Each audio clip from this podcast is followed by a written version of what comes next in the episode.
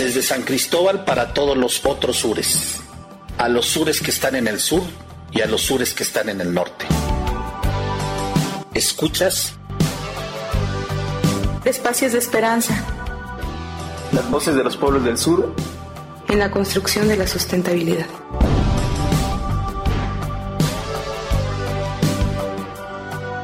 Desde la perspectiva de los que han sufrido sistemáticamente las injusticias del capitalismo, del colonialismo y del patriarcado.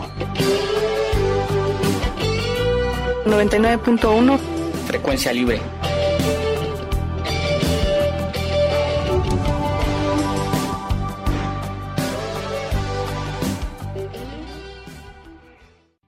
Muy buenos días a todas y a todos. Estamos en el programa Espacios de Esperanza. Tengo el gusto de compartir los micrófonos esta mañana con Cristina. Buenos días, Cristina. Muy buenos días, Arturo. Les damos la bienvenida el día de hoy aquí a Espacios de Esperanza. Esperamos que este programa que tenemos preparado el día de hoy sea de su agrado. Efectivamente, el día de hoy tenemos un interesante programa en el que vamos a compartir tres experiencias de construcción de sustentabilidad a lo largo de todo el planeta. La primera, Cristina. La primera es la experiencia de Culactic, esta organización cafetalera establecida en el municipio de Tenejapa y en donde precisamente están desarrollando todo este esquema de transición al café orgánico y es una organización de población indígena celtal. Y desde Chiapas nos iremos hacia la península de Yucatán para conocer la experiencia de la organización El hombre sobre la tierra. Esta organización lleva a cabo interesantes programas de Desarrollo Sustentable en la región central del Mayab, allá en Yucatán. Y en el espacio internacional tendremos a la Asociación para la Diversificación y el Desarrollo Agrícola Comunal, ADAC, que desde Nicaragua nos hablan de la experiencia que tienen en temas de cooperativismo, trabajo con jóvenes y la producción y comercialización de cacao, café, frijol, entre otros muchos productos. Además, también tendremos nuestras ya conocidas secciones, la vuelta al globo en 80 mundos, por una tierra con frutos y el gustadísimo Anaquel. Y no se olviden que al cierre del programa entregaremos un regalo literario. Así que les invitamos a que nos acompañen en la transmisión de este programa.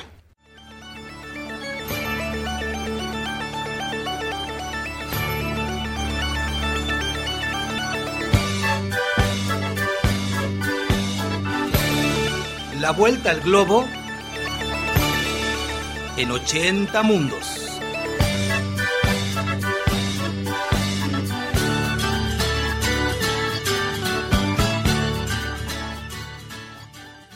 Desde la cima del Tlalocatépetl, a más de 4.000 metros sobre el nivel del mar, la vista de las azules aguas del lago de Texcoco debieron de haber estremecido al joven y fuerte felino llamado Acolmistli en aquellas ocasiones en que tuvo que huir a Tlaxcala, perseguido por el temible señor de Azcapotzalco, que le quería muerto. La amargura predice el destino, escribió en su canto de oída el príncipe hundido en la tristeza. Errante y hambriento como un coyote en la Sierra Nevada, decidió cambiar su nombre a Nezahualcóyotl. El adolescente, después de múltiples vicisitudes, recibió la formación suficiente para poder derrotar a los tiranos y lograr, en aquel año de 1430, los acuerdos con los señoríos de Tlacopan y Tenochtitlan para constituir la alianza Oexcan-Tlactoloyan, conformando la estructura económica y social que enfrentó a los conquistadores españoles. A pesar de que son reconocidos sus logros diplomáticos y militares, y de que todavía son recordadas sus contribuciones a la ingeniería hidráulica la agricultura, la cinegética y la botánica en el Valle de México, Nezahualcóyotl sigue siendo recordado más como poeta que como señor Otlatoani. Su obra, llena de referencias hacia los estados de ánimo, la espiritualidad, la continuidad de la vida, la flora y la fauna local, constituye uno de los testimonios más sutiles y emotivos que pudieron subsistir a pesar de la destrucción cultural que significó el violento periodo de la colonia. La palabra es uno de los patrimonios que todos los pueblos buscan hacer perdurar a pesar de los cambios que se suceden. Hoy en día, casi dos millones y medio de personas hablan el mismo idioma que Netzahualcoyotl, una población muy similar a la que se estima debió existir en estas mismas tierras a finales del siglo XV. Algunos idiomas como el náhuatl han persistido a pesar de la ocupación colonial. Otros, sin embargo, han desaparecido como consecuencia de múltiples factores. A nivel mundial se tienen registrados poco más de 6.500 idiomas, Apenas en el 2010 se incluyeron en el Atlas de Lenguas en Peligro de la UNESCO dos recién descubiertos, el Coro de la región de Arunachal Pradesh, India, y el Jeju de la isla del mismo nombre en la República de Corea. La extinción, o mejor dicho, el silencio de un idioma ocurren cuando éste ya no es aprendido como lengua materna por un número suficiente de personas. Este aspecto, que siempre es relativo, puede ser resarcido a través de políticas específicas, incluso en el caso de aquellas que dejaron de hablarse hace mucho tiempo y que cuentan con textos y gramática disponibles. Como decisiones sociales puede ser convenidas a pesar de lo extraño que parezca. La cultura y el lenguaje son dos elementos que se encuentran poderosamente asociados pero el silencio en un idioma significa a la postre también la desaparición de muchos conocimientos sobre el medio ambiente, la biodiversidad y las relaciones geológicas en un territorio. La afectación en las diversas expresiones artísticas, como la música y la literatura, son irreparables, incluso en aspectos como las formas de organización y representación social, de género, intergeneracionales, de producción alimentaria, de consumo, de generación y de distribución de valor económico, y de expresión política implican pérdidas incalculables. Es imposible comparar las consecuencias evolutivas de la desaparición de una especie del planeta con los efectos históricos asociados a el silencio de una lengua. Lo cierto es que ambas extinciones son verdaderas catástrofes en las escalas ambiental y humana. De acuerdo con el proyecto Idiomas en Peligros de Extinción, hasta ahora 635 lenguas conocidas aparecen como extintas o en un estatus de indefinición. Todas las familias lingüísticas han presentado la desaparición de por lo menos un idioma, por lo que se considera que se ha perdido el 25% de la diversidad lingüística del planeta. Algunos de estos son, por ejemplo, el chiapaneco en México, el calífona y el taíno en el Caribe, o el pánovo en el Perú. Actualmente hay 3.176 lenguas amenazadas, es decir, casi la mitad de las registradas a nivel mundial. Una vuelta al globo nos permite mirar cómo a lo largo de la costa pacífica de Norteamérica se encuentra una región crítica. El sur de Colombia, Ecuador y casi toda la Amazonia se muestran en una condición similar. En el centro de África, desde el Atlántico al Índico, se ubica una franja de alta gravedad que pasa por Guinea, Nigeria, Camerún, la República Centroafricana, Sudán del Sur, Uganda, Kenia y Etiopía. En Asia hay dos zonas de gran preocupación en cuanto a extinción de idiomas. Una, ubicada en la península Indochina, especialmente en Myanmar, Laos, Vietnam y el extremo sur de la República Popular de China. Y otra, localizada en los archipiélagos indonesio y filipino. Finalmente, encontramos el caso de Oceanía, en donde se presenta la condición más dramática a nivel global, específicamente en Nueva Guinea y Australia. Diez idiomas concentran la hegemonía en el sistema mundo lingüístico. La mitad de la población humana tiene como lengua madre a uno de ellos. Vale la pena enfatizar que de estos cinco, español, inglés, ruso, portugués y alemán, tienen su origen en Europa, y cinco, chino mandarín, árabe, hindi, bengalí y japonés en Asia. Desde este punto de vista, no es casual que actualmente los centros de poder global se encuentren bajo estos dominios lingüísticos. El tema de la diversidad en el habla reafirma la necesidad de la construcción de la sustentabilidad desde una perspectiva que asegure los derechos de las minorías parlantes, ya que hay miles de lenguas que solo son habladas por unas cuantas centenas de personas. Desde 1950 se han silenciado 231 idiomas a lo largo del mundo, es decir, La tercera parte de toda la extinción lingüística global ha ocurrido en los últimos 60 años. A ese ritmo se pronostica que por lo menos a finales del siglo XXI otros 600 idiomas desaparezcan. Si no se hace nada por detener esta catástrofe cultural, es probable que incluso se pierdan muchas más. Es necesario que por todo el mundo despeguen miles de globos tripulados por mujeres y hombres políglotas factor clave para asegurar que el sistema mundo lingüístico hegemónico facilite la permanencia de las actuales lenguas maternas. Así como el Tlatoani Nezahualcóyotl sobrevivió a la persecución de la tiranía, su palabra a través de la poesía también lo hizo. Es responsabilidad de esta generación que la diversidad lingüística perdure y se extienda, ya que nuestros apreciados idiomas son más que nuestro estimado jade, nuestro valioso oro y nuestro admirado plumaje de quetzal.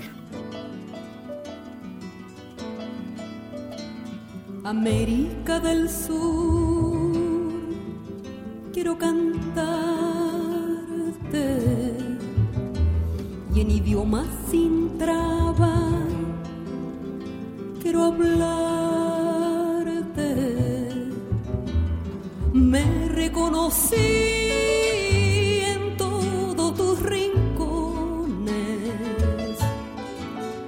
y volví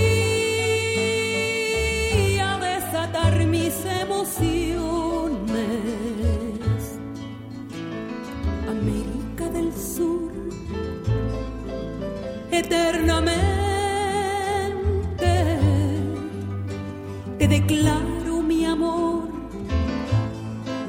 públicamente. América del Sol la esperanza. Caminé en los jardines de mi infancia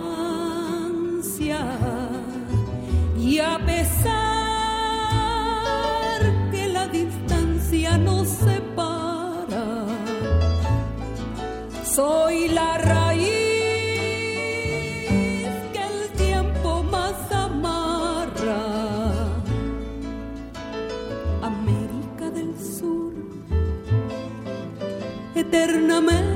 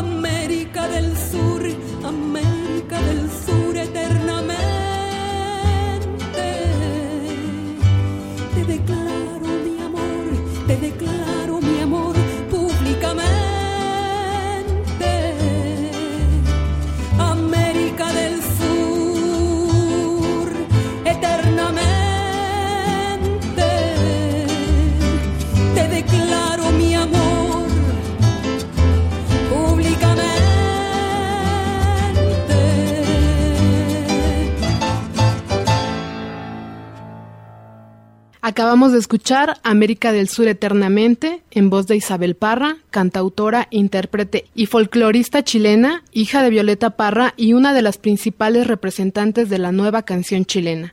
Esta canción está contenida en el álbum Tu voluntad más fuerte que el destierro, editado en 1982. Escuchar la voz de Isabel Parra nos hace pensar en esta claridad de manantial que corre por las venas de América del Sur desde, como dice un programa en esta estación, el río Bravo hasta la Patagonia.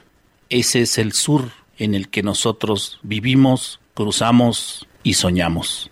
Y bajo el influjo de la extraordinaria voz de Isabel Parra, podemos soñar más. Estás escuchando Espacios de esperanza Las voces de los pueblos del sur. en la construcción de la sustentabilidad. desde la perspectiva los que han sufrido sistemáticamente las injusticias del capitalismo, del colonialismo y del patriarcado. Espacio Chiapas. Bueno, pues ahora nos toca presentar la experiencia que han generado las y los compañeros de la Sociedad de Solidaridad Social Culactic, con sede en Pocolum, Tenejapa, quienes trabajan con el café orgánico. Nos parece importante hablar un poco del café porque este sistema producto que llegó al Soconusco a mediados del siglo XVIII, en sus orígenes estaba asociado a un sistema de explotación de mano de obra indígena, la cual poco a poco fue retomando en sus manos este cultivo hasta que actualmente son los propios productores minifundistas que se asocian para poder vender su producto a un mejor precio y sobre todo cultivarlo de una forma distinta, una forma más amigable con el ambiente. El café, como se sabe, es un producto que tuvo mucho valor en algún momento y que tras la caída de sus precios también generó el desaliento para muchos productores. Y sin embargo, ahí donde muchos productores dejaron de cultivar, los compañeros de la sociedad de Culactic se han sabido reponer y han sabido seguir trabajando en conjunto a través de este espíritu cooperativista que pues ha llevado a que sean un referente importante no solo en Tenejapa, sino en parte de la zona altos de Chiapas y se han vuelto casi el corazón microrregional del café en la zona celtal. Bueno, pues para mí es un gran gusto que las compañeras y compañeros de Culactic estén compartiendo el espacio de esperanza que están construyendo desde hace varios años y el cual hemos tenido la oportunidad de venir viendo cómo va creciendo a lo largo del tiempo. Culactic empezó siendo una idea de un pequeño grupo de productores de café en Tenejapa que querían de alguna manera moverse de manera más independiente al corporativismo que ya estaba existiendo a partir de las grandes organizaciones cafetaleras y tenían desde entonces la idea de contar con su marca propia de café. Por las características de la zona en donde se encuentra Culactic y que fue cruzada enormemente por el conflicto armado a partir de 1994, la situación para que emergieran estos procesos era compleja. Sin embargo, las compañeras y los compañeros de Culactic han persistido en su visión de poder contar con su propia forma de organización y su propia manera de entender el proceso de la producción de café orgánico y de la comercialización y exportación de este. A nosotros nos da mucho gusto ver y ser invitados en cada uno de los avances que ha tenido Culactic en su conformación como grupo, en la apertura de su bodega, en la inauguración de sus instalaciones de tostado y molido. Así que el que ahora ellos participen en este programa de Espacios de Esperanza es para nosotros una gran satisfacción. Gracias a los compañeros de Colactic. Bueno, pues vamos a escuchar la entrevista que amablemente nos dio Alonso López Santis, a quien agradecemos que nos comparta su sueño, sus logros y que nos regrese a esa metáfora de que la tierra es el lugar donde se nace, se crece y se regresa. Su nombre completo y la organización en la que trabaja. Bueno, yo me llamo Alfonso López Santos, eh, soy socio y coordinador general de la organización Culactic Triple S y responsable de la comercialización. ¿En dónde se ubica la organización Culactic? Se ubica al municipio de Tenejapa en una comunidad que se llama Pocolum, del municipio de Tenejapa. ¿Y a qué se dedica? La organización se dedica al acopio y comercialización de café orgánico. ¿Nos podría contar desde cuándo comenzó el trabajo de la organización? La organización empezó desde el año de 1991, empezamos a organizarnos. Finalmente fui constituido en el año de 1992, fue un 27 de noviembre de 1992. ¿Cuántos socios participan en la organización actualmente? Actualmente participa 277 productores. ¿Por qué cree que sea importante trabajar con el café orgánico? Dos cosas. Uno es la no uso de agroquímicos en, en, el suelo para no contaminar el medio ambiente, ¿no? Básicamente, ese es el principal. Un segundo, producción o producir, vender café orgánico, nos pagan un poquito mejor, o sea, nos dan un precio un poco alto en comparación a los convencionales. Entonces tenemos esos dos objetivos principales, ¿no? ¿Nos podría contar qué tan fácil o qué tan complicado fue organizar a las personas para que decidieran trabajar con el comercio y con el café orgánico? Es un poco difícil porque se había acostumbrado de trabajar con fertilizantes, con productos químicos, eh, cuando estaba todavía el Instituto Mexicano del Café. Entonces todos los productores estaban agremiados en ese instituto. Después de la desaparición, pues empezó a salir organizaciones con el fin de seguir con la venta de café al mercado internacional, pero no se pudo avanzar con los otros grupos por carecer de información. No tenemos mucha información, no tenemos mucho conocimiento en la parte comercial, entonces se nos dificultó muchísimo. Entonces muchas organizaciones pues se quedaron hasta ahí y vendieron con los intermediarios locales, ¿no? Después de eso, este, pues empezamos nosotros. De hecho, la organización surgió a través de la Iglesia Católica. Empezaron a preguntar los servidores, que catequistas, que jefes de zona, al párroco de Tenejapa, después vinieron aquí a la diócesis cuando estaba todavía obispo Samuel Ruiz García, entonces le preguntaron si conoce algún comprador o qué hacemos ¿no? por la producción y la comercialización obispo nos indicó que hay una organización que está trabajando de manera ecológica, en este caso es USIRI, que está en, en Tehuantepec, Oaxaca. Y empezamos a comisionar, fue una comisión, a preguntar, la idea era ingresarnos, ser parte de, de USIRI, ¿no? Y los de USIRI pues me dijeron que está bastante retirado para una reunión, bastante retirado, ¿no? Entonces hay una organización en, en Chiapas eh, que se llama Unión de Ejidos de la Selva. Desde ahí entonces empezamos a trabajar con la Unión de Ejidos de la Selva por mucho tiempo, del 92 a finales del 98, ya que nació Más Café y de ahí pues empezamos a trabajar con Más Café, ¿no? Entonces, pero finalmente en sí, Culati, pues desde el 92 empezó. Nos dificultó un poco por lo mismo de que si las otras organizaciones no, no avanzaron, pues igual no, no van a poder avanzar, ¿no? Entonces, eh, pues sí, fue bastante crítico el asunto, pero finalmente logramos avanzar ¿Y cuáles son los principales cambios que ustedes notan en la forma de producir de los propios agremiados? Básicamente la producción constante, ¿no? O sea, eh, ya ves que la producción de café es cíclico, cada año baja un montón trabajando con convencional si no se aplica fertilizante, por ejemplo, pues un bajón tremendo, ¿no? Pero en este caso, pues se mantiene la producción y mucho más sano todavía porque hay libre de, de contaminación, entonces nada, entonces es totalmente natural hasta ahora, ¿no? Se aplican productos orgánicos como aboneras, por ejemplo, composteados y nada más, ¿no? ¿De cuántos municipios participan en la organización? Hasta ahora participan lo que es municipio de Tenejapa, la central la más fuerte. Participa dos comunidades de Chenaló, dos comunidades de San Juan Cancún y dos comunidades de Ochuco. ¿Nos podría platicar un poco al respecto de cómo esta organización de café ha logrado traspasar las barreras municipales? Porque al tener gente de otros lugares no siempre es la misma dinámica. ¿Nos podría un poco explicar en ese sentido cómo se ha dado?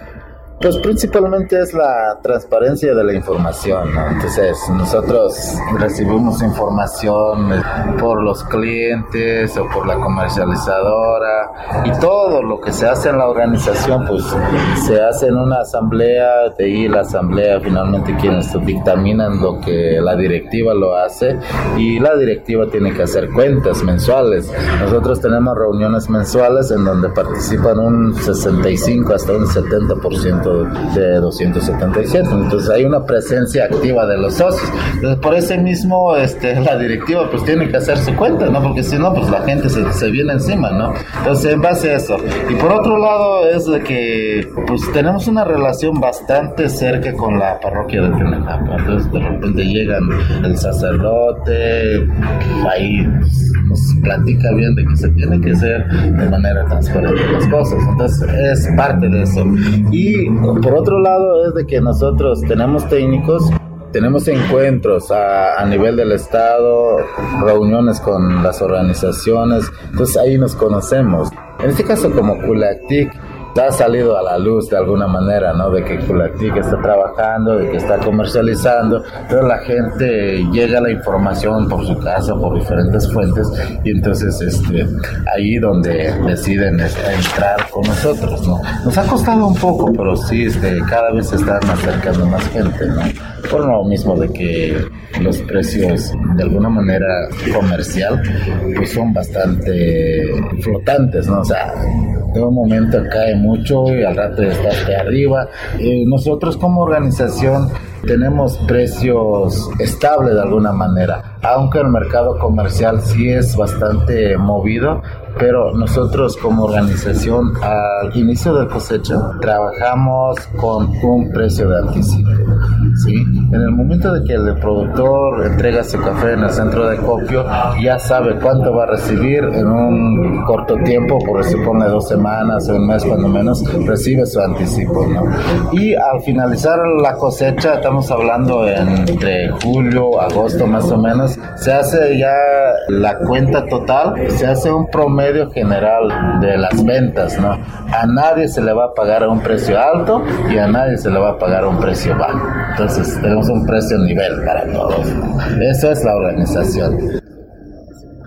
¿A dónde venden su producto? Este, tenemos clientes en Europa y Estados Unidos. Eh, Inglaterra, Holanda y la parte de Estados Unidos es Wisconsin, que hay varios, clientes, pero son de Alemania, por ejemplo, Dinamarca, y tenemos uno en Japón, pero a través de un importador en, Reino Unido. ¿Y por qué creen que ellos prefieran el café de Culactic? Son dos cosas, o varias cosas. Una es de que la relación de alguna manera directa entre el cliente con los productores, ¿no? Porque sí saben de que realmente el producto que nosotros ofrecemos proviene directamente de los pequeños productores de café, ¿no? Entonces, y ellos han dado cuenta porque llegan muchos, muchos clientes, muchos visitantes en la organización. Eh, recientemente regresaron algunos vienen de Europa, llegaron los de Francia. Recientemente tuvimos, tenemos un contrato con uno de Francia, vienen los Estados Unidos, vienen un grupo de estudiantes hasta en la parcela, vienen en el momento cuando uno está cortando el café, entonces vienen a verificar realmente que el café sí es de los productores, ¿no? Entonces es parte de eso, ¿no?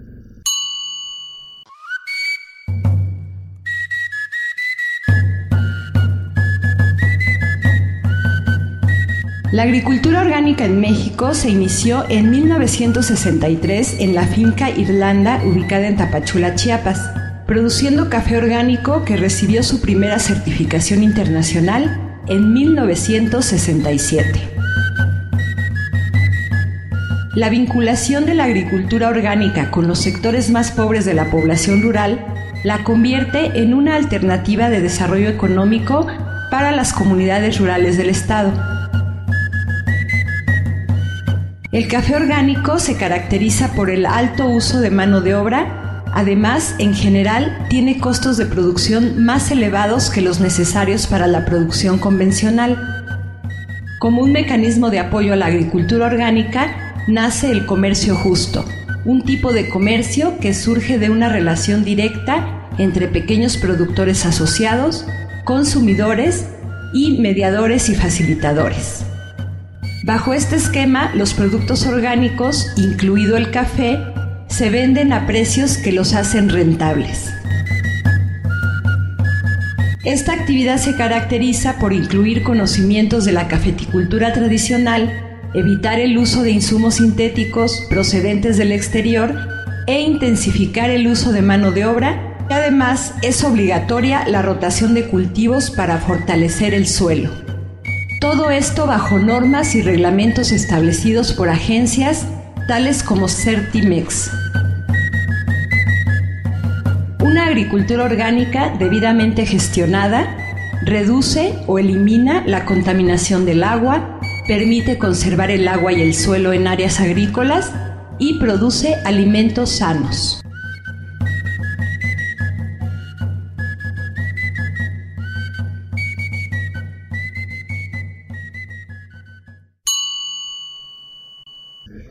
Cómo cree que haya cambiado la condición de las familias de los productores a raíz de este vínculo con los mercados internacionales? Es muy difícil cuantificar porque realmente el pequeño productor únicamente tiene ingreso por la venta del café. Entonces es muy difícil que cuantifiques cuánto realmente se ha cambiado, ¿no? Cuánto percibe. Una de ellas es de que como socio, como productor, es de que recibe información, tanto la parte comercial, tanto como la parte del mercado en el extranjero. Ellos más o menos no es de que sepan totalmente, pero cuando menos ya saben hablar de que el precio del café no se fija eh, en México, sino que a través de la bolsa de valores, vaya, ¿no?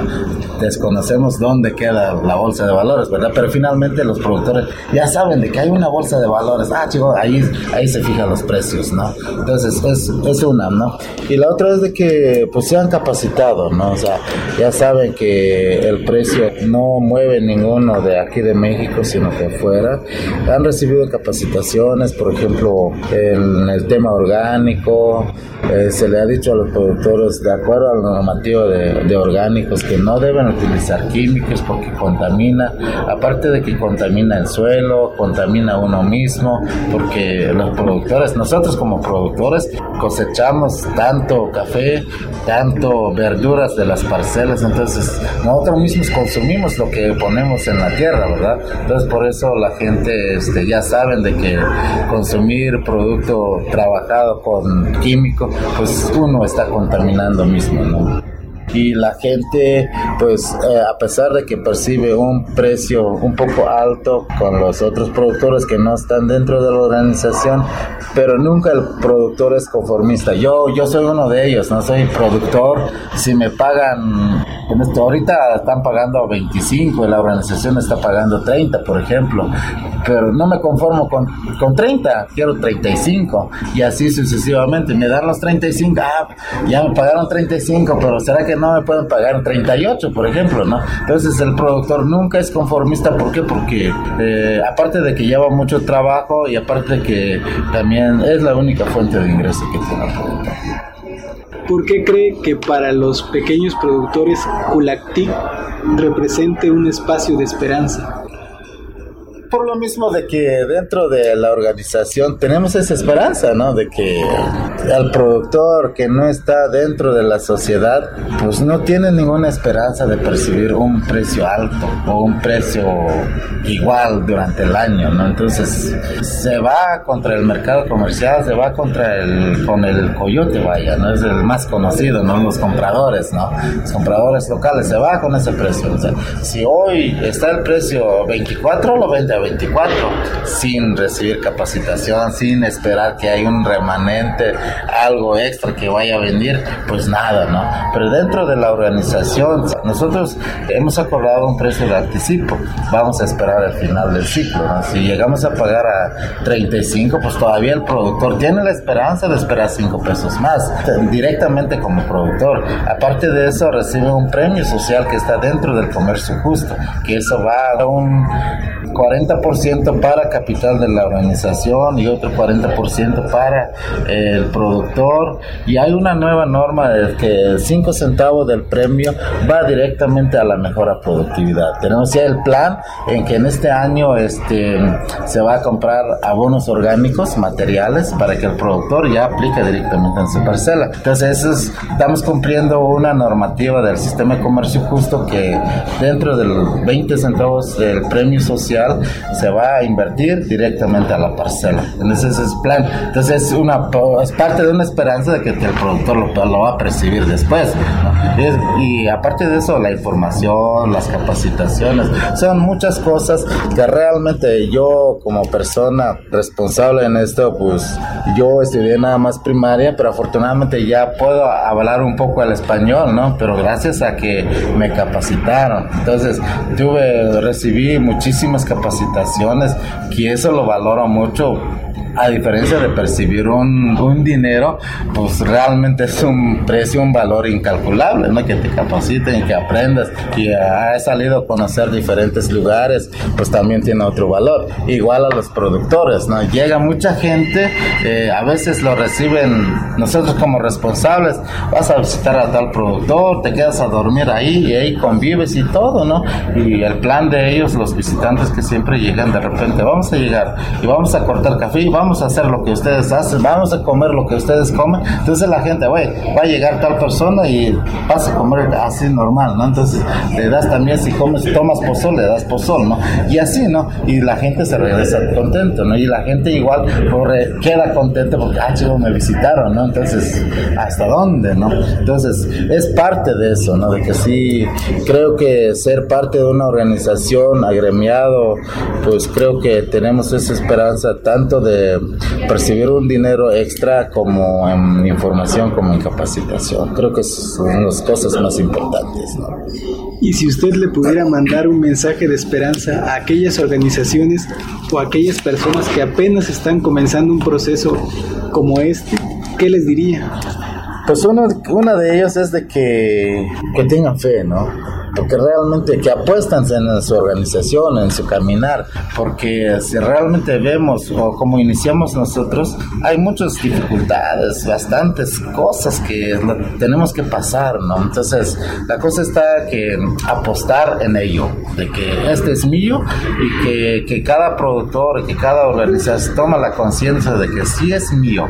Entonces, si lo tengo presente, lo tengo en la mente de que esta organización y esta asociación es parte de mí, pues lo apuesto, ¿no? O sea, lo tengo que apoyar, lo de sacar adelante, en caminar y en todo, ¿no? Es lo que nosotros hemos hecho. La gente ha entendido y ha apostado en ello de que su organización son de ellos y ya le entró en la cabeza. Es mi organización, la voy a defender a como dé lugar, ¿no? Pero sí son muchos obstáculos que hay que pasar, hay que cruzar, ¿no? Son bastantes de que ahorita, como le digo, es de que no nos han pagado, por ejemplo. Es, ese es una, un obstáculo grande ya te da de que ya tronaste amigo, ¿no? ¿Por qué? Porque no tienes nada, no tienes nada que mover, ¿no? Pero si la gente y como responsable igual, no, apostemos, vamos a salir, tenemos que seguir, no hay dónde, pues la gente igual lo entiende, ¿no? La cosa es trabajarla, hablarla de manera transparente, lo más claro posible la información, pues creo que es una de ellas de que sí a los productores, a las organizaciones, pues que no se desanimen, ¿no? Que sigan adelante a pesar de que tengan obstáculos difíciles, por muy difíciles de atravesarlo, pues más que seguir adelante, porque de ello vivimos, de ello este, los productores tienen la confianza hacia nosotros, pues la tenemos que seguir adelante, ¿no? Yo creo que esto nos cuesta construir como una casa, ¿no? Como una casa, eh, uno planea, ¿no? Voy a construir mi casa de 20 metros, por ejemplo, pues hace su presupuesto, ¿verdad? Ah, pero no lo alcanza. ¿Cómo lo va a hacer? ¿Quién sabe? Pero no tiene el presupuesto. Pero finalmente el plan ya tiene el plan de que va a construir su casita de 20 metros. ¿Cómo lo va a hacer? Ah, compro mi varilla primero, al año siguiente otro tanto y así sucesivamente. Cuando viene a dar cuenta, la casa ya está construida. Igual la organización poco a poco vamos a ir construyendo, vamos a ir consolidando. La cosa es depositar la fe y la confianza en ello, de que sí va a salir, de que sí voy a salir adelante Eso es la invitación para los productores, quienes apenas inician, para los que no están dentro de alguna asociación, pues que entren, ¿no? que depositen la confianza. Creo que eso es lo importante. ¿Algo más que usted quisiera agregar?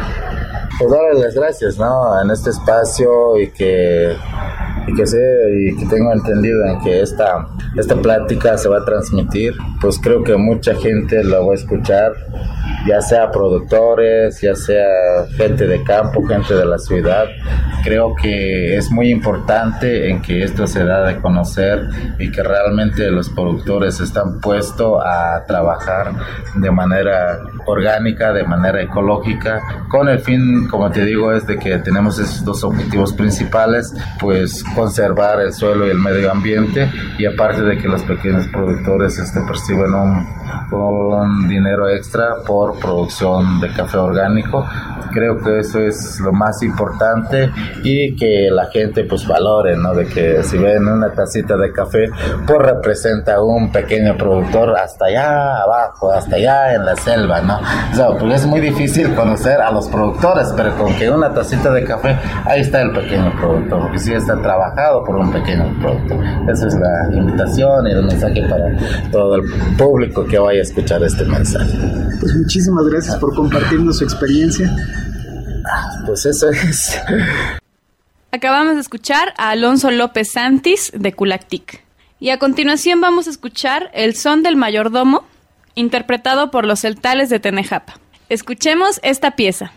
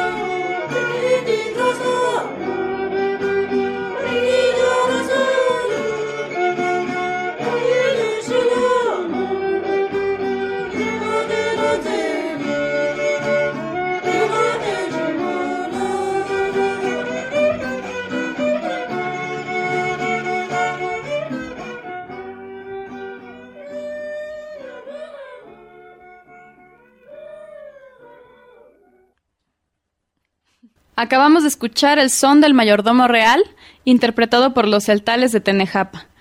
Esta pieza es interpretada en la fiesta de San Ildefonso, quien es el patrón de Tenejapa, y bueno, también es organizada por los mayordomos y los alferes del lugar, quienes pertenecen al sistema de cargos de Tenejapa. Bueno, este sistema de cargos es de herencia prehispánica y colonial y está conformado por los alcaldes, los mayordomos, los síndicos, los alferes y los regidores, quienes se considera que tienen un vínculo con lo divino y lo terrenal. Esta pieza, al igual que el sistema de cargos, pues ha sufrido una cantidad de variaciones y de introducciones que refieren a los periodos históricos que ha vivido el pueblo de Tenejapa. Por ejemplo, el sonido de las guitarras, pues no era un sonido original, ya que no existían instrumentos de cuerda, pero que se incorporan toda vez que el sistema colonial pues se hace presente en tierras chiapanecas. De igual forma, el sistema de cargos tiene esta incorporación de estos cargos civiles y religiosos que impulsa la colonia y que se van mezclando con todo este devenir prehispánico de donde nace el sincretismo que actualmente conforma estas expresiones culturales llamativas a los ojos de los extraños, pero de un contenido simbólico e identitario para aquellos quienes pertenecen a estos pueblos originarios. Estás escuchando Espacios de Esperanza.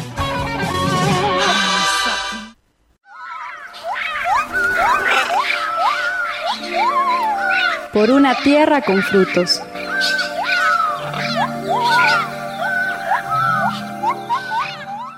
El día de hoy abordaremos el tema de la gestión de riesgos.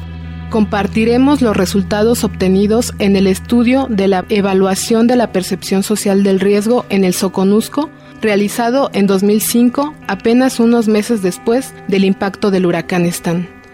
Es muy conocido el resultado que han tenido los diversos fenómenos climáticos y antrópicos, los cuales han modificado significativamente la región particularmente los ocurridos en 1998 y 2005, presentes en la memoria colectiva e individual de la gente que vivió estos acontecimientos. Por ello, nos propusimos evaluar la percepción social del riesgo con la finalidad de entender el entramado en el cual se encuentran inmersos numerosos elementos que pueden ser útiles para configurar estrategias que permitan mitigar los efectos de fenómenos tan devastadores como los ocurridos en los últimos 15 años. La evaluación social del riesgo fue uno de los primeros estudios que se realizaron en Chiapas con un enfoque más subjetivo, el cual se adentró en los procesos sociales y culturales que se generan en torno al riesgo. Con ello, se pretendió sentar las bases para el desarrollo de amplios trabajos con un enfoque más social, pues si bien es cierto que lo más notable son las huellas que se perciben a simple vista, también lo es escuchar lo que la gente tiene que decir en torno a este tema. Para el estudio de la percepción del riesgo se realizaron diversas actividades con la población de cinco municipios de la región del Soconusco, específicamente Escuintla, Acacoyagua, Acapetagua, Villa Comaltitlán y Mapastepec, resultando que el 50% de la población sigue considerando a los desastres como un castigo de Dios, con lo que queda de manifiesto la falta de información y sensibilización a la población sobre los siniestros, siendo la religión una forma de explicar los fenómenos que ocurren sin tomar en cuenta otros factores que han contribuido para crear las condiciones que influyen en acontecimientos como los ocurridos en 98 y 2005. Como conclusiones derivadas del estudio se identificaron que la ausencia de planes comunitarios contra desastres ha sido uno de los factores principales para no tener respuesta a estos eventos.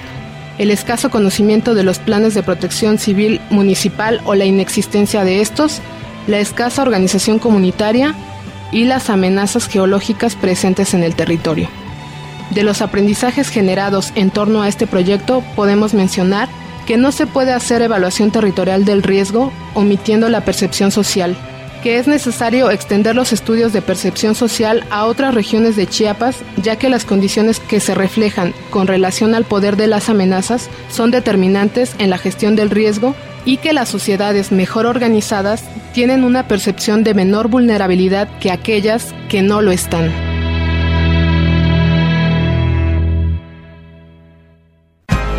Espacio Nacional. Bien, ahora vamos a hablar sobre una organización civil formada cerca de Valladolid, allá en Yucatán, cuyo nombre es El Hombre sobre la Tierra. Esta organización, alrededor de 1997, inició sus actividades como asociación civil creando un programa de parcelas agroforestales en la zona sur y central de Yucatán.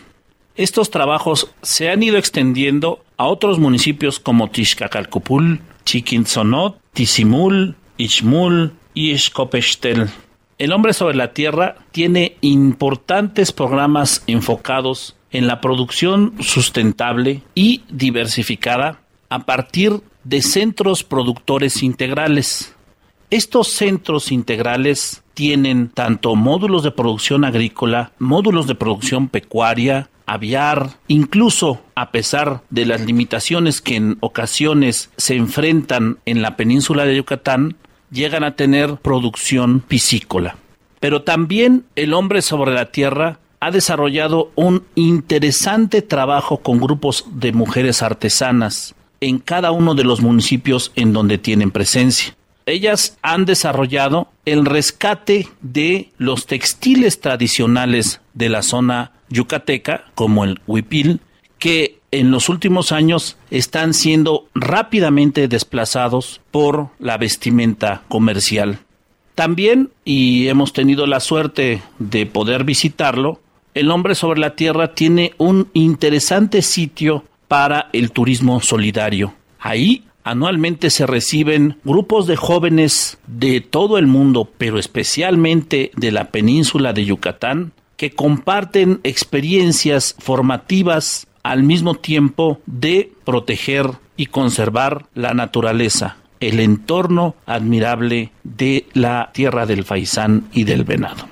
También es importante mencionar que Hombres sobre la Tierra trabaja de modo que los grupos de productores sean como esos actores principales en programar, seleccionar, construir y ejecutar sus propios proyectos, transformando así su situación actual hacia una vida más justa y equitativa, promoviendo el desarrollo de estas actividades que llevan a cabo utilizando prácticas sostenibles y buscando la consolidación de la identidad sociocultural de los mayas para favorecer procesos de autogestión. En cuanto a las actividades que llevan a cabo en el sector agropecuario, tienen la finalidad de mejorar los sistemas productivos a través de prácticas ecológicamente sostenibles para garantizar una alimentación variada y equilibrada. En este sentido, bueno, como ya lo ha mencionado Arturo, precisamente las actividades que promueven son la integración de técnicas tradicionales con agricultura ecológica, el enriquecimiento de huertos familiares, la recuperación y mejora de variedades nativas y comerciales y la conversión de la apicultura tradicional a la ecológica. Por ello nos parece sumamente interesante esta experiencia que nos han compartido, ya que además del turismo solidario, pues es toda una nueva forma de trabajar en este ámbito de la cultura maya. Pues bien, entonces vamos hasta allá, a Valladolid, ahí en las instalaciones del Centro Comunitario Multifuncional, a escuchar las palabras de nuestro querido amigo Segismundo, que nos comparte este espacio de esperanza que está construyendo el hombre sobre la tierra AC allá en Yucatán. Pues me gustaría que usted me dijera su nombre, la organización en la que usted está colaborando y el lugar en el que ustedes están localizados. Soy italiano y vivo en México desde 32 años, de hecho soy naturalizado mexicano. Mi nombre es Segismundo Lucidi prácticamente la organización en la cual colaboro, también soy el socio fundador de esa organización, junto con otra gente, efectivamente se llama El Hombre sobre la Tierra, que de hecho constituimos en el 94 y se formalizó en el 97. Las razones de estar aquí yo había vivido en México, había viajado en México, encontré que era un país, eh, sigo encontrando, un país interesante, con mucho contraste, con muchos desequilibrios, pero también un país rico de emociones, rico de situaciones a veces insoportables o intolerantes, pero también verdaderas. Entonces decidí de venir a vivir en México Y los primeros años que yo había vivido en este país lo pasé casi exclusivamente en comunidades indígenas y encontré muchas cosas en común. No soy indígena, pero como vengo del medio rural, pues me identifiqué mucho con la gente de campo. Entonces cuando conocí cómo vivía la gente prácticamente aquí, vi que había cosas que podíamos intercambiar y me interesaba de quedarme por una razón específica, el amor que tiene la gente indígena hacia la tierra, hacia la naturaleza. Y finalmente se da la oportunidad de trabajar de manera más formal. Creando la organización ¿eh? que nos permitía lógicamente de poder tener acceso a financiamiento y lógicamente empezar a trabajar con la gente, por la gente y por la gente de manera más estructurada y de manera más eficiente, podemos decir. Solo te voy a describir un poquito más la región. Empezamos a trabajar en el oriente de Yucatán, en los municipios de Tixcacalcupul y durante dos, tres años definimos toda la región que son cuatro municipios, son Tixcacalcupul, Chiquinzonote, Chancón y Tecón, que se encuentran al sur eh, oeste de Valladolid, a una distancia por menos de 60 kilómetros. Estamos hablando medio camino entre Mérida y Cancún. Eh, claro que pues al principio las acciones que nosotros vemos, eh, que seguimos viendo más importante era exactamente la cuestión de la soberanía o de la seguridad alimentaria, ¿no? Porque para mí, que yo venía de un medio rural, ver agricultores o campesinos prácticamente que no tenían suficiente alimento, que tenían problemas para no tener una alimentación eh, rica y balanceada como deberíamos tener, siempre quedando en una realidad rural, pues eh, no lo podía creer porque también aquí hay pues hay sol todo el año, se puede cultivar todo el año, no había mucha infraestructura de riego. Entonces empezamos a identificar grupos, a hablar con la gente sobre nuestras preocupaciones y ver lo que nosotros podamos o no podamos hacer. Y así fuimos definiendo un plan de desarrollo que finalmente se extendió a los cuatro municipios. Y durante todos esos años hemos estado trabajando en cuestiones agrícolas, en cuestiones de cría de animales, en cuestiones de la apicultura, en cuestiones de artesanía. En los últimos 6, 7 años, eh, lógicamente pensando y considerando que estamos en una región eh, de alta presencia turística, pues también se nos ocurrió de promover el turismo comunitario o el turismo solidario o el turismo responsable, como lo llaman en Europa, tú escoges lo que quieres.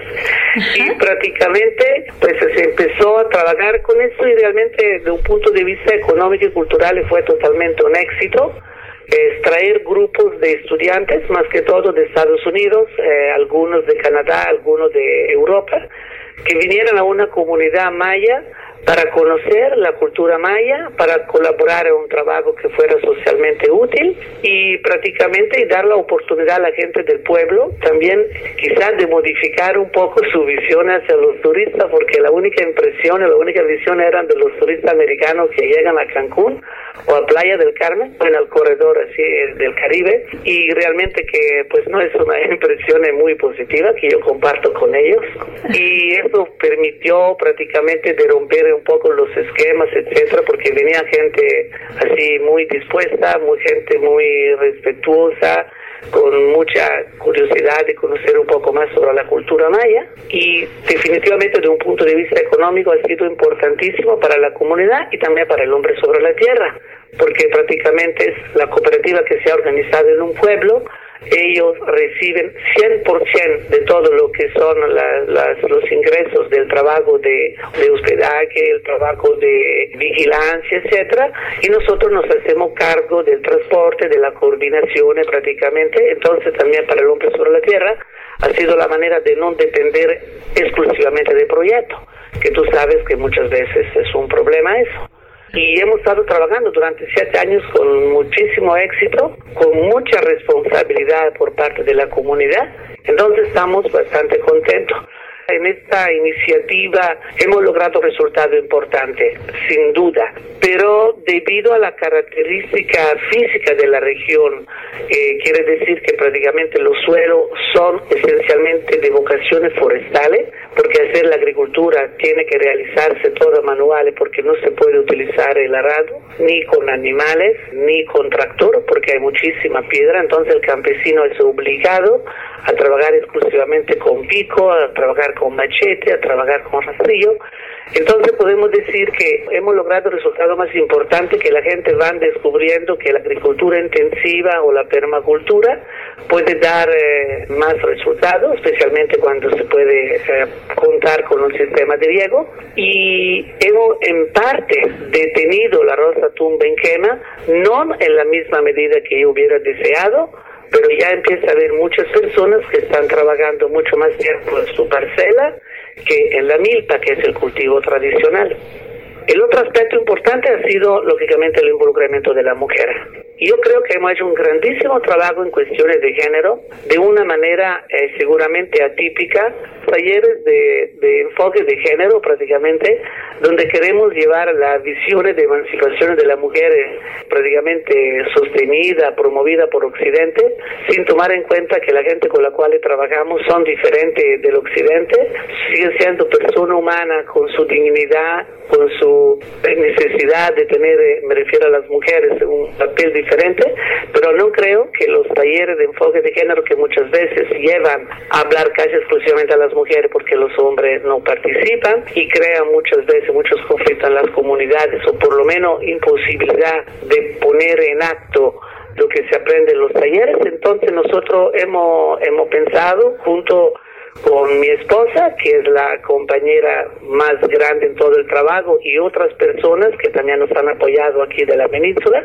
de diferentes profesiones, de diferentes índoles, y de, de ayudar a la señora prácticamente a que un trabajo le dé resultado. Entonces podía ser desde criar ave o sencillamente aprender un bordado con mayor calidad para ser comercializado o urdido de hamaca, pero que fuera también para venderlo y fíjate que prácticamente eh, resulta que al momento que el señor ha, realizado, que el esposo ha realizado, que el esposo estaba trayendo recursos a la casa y en muchos casos más de lo que él ganaba, ha modificado totalmente su actitud y no solo porque la esposa traía dinero, pero se ha modificado la libertad, el trato que él estaba dispuesto a dar, como que para él ha sido la prueba de la necesidad de establecer una relación de respeto diferente.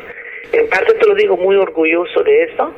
Y sí, hemos tenido varias mujeres que han viajado, varias mujeres que hoy son responsables de su negocio y en pleno acuerdo con el esposo, que inclusive hay varios esposos que, que se han, han aprendido, que son sastres, que ellos ayudan a las esposas en muchas tareas, que cuidan inclusive los niños y en algunas ocasiones también que preparan los alimentos, ¿no?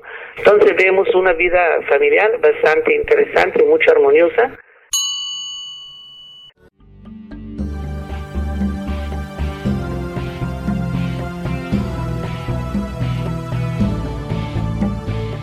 De acuerdo con la encuesta nacional de ingresos y gastos de los hogares del 2005, alrededor de 25 millones de personas en áreas rurales vive en condiciones de pobreza.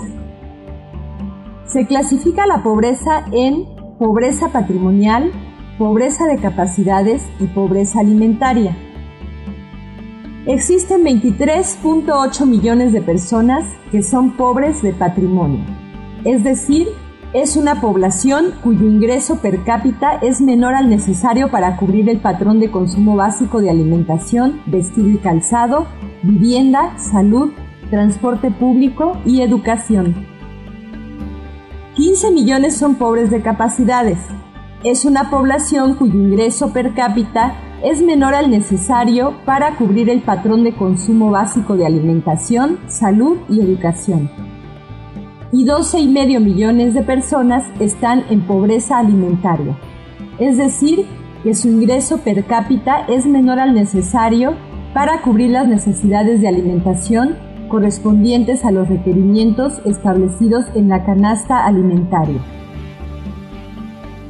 La seguridad alimentaria es el acceso de las familias de zonas rurales marginadas a suficientes alimentos saludables y nutritivos para satisfacer sus necesidades alimenticias con el objeto de llevar una vida activa y sana, preferentemente basado en el aprovechamiento de los recursos locales, sustentado en aspectos ambientales, sociales y económicos y con certidumbre en el tiempo. La seguridad alimentaria es un proceso que contribuye a reducir la pobreza y a crear condiciones para el desarrollo rural sustentable.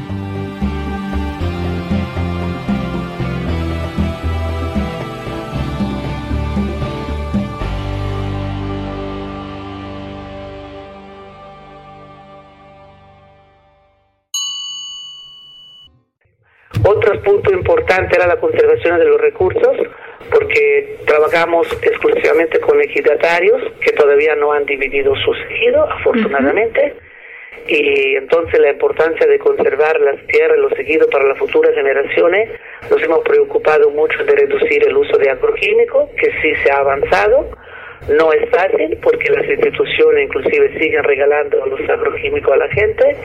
Somos quizá la única organización aquí en el territorio que, por lo menos en contacto con la gente que le hablamos, le mencionamos, proyectamos materiales sobre la peligrosidad de algunos productos y varias gente lo ha reducido por lo que concerne prácticamente el fortalecimiento institucional, en un principio creamos varias cooperativas, varias sociedades de solidaridad social, etcétera, y nos dimos cuenta en el plazo de 3, 4 años que funcionaba muy poco, porque la gente, trabajamos exclusivamente con personas de origen maya, la gente consideraba esas asociaciones estaba muy lejos de su manera tradicional de agruparse y en los últimos 10 años prácticamente trabajamos específico con grupos de familia, teniendo problemas porque muchas instituciones, especialmente los financiadores, te piden prácticamente trabajar con grupos organizados para que paguen impuestos, ¿verdad?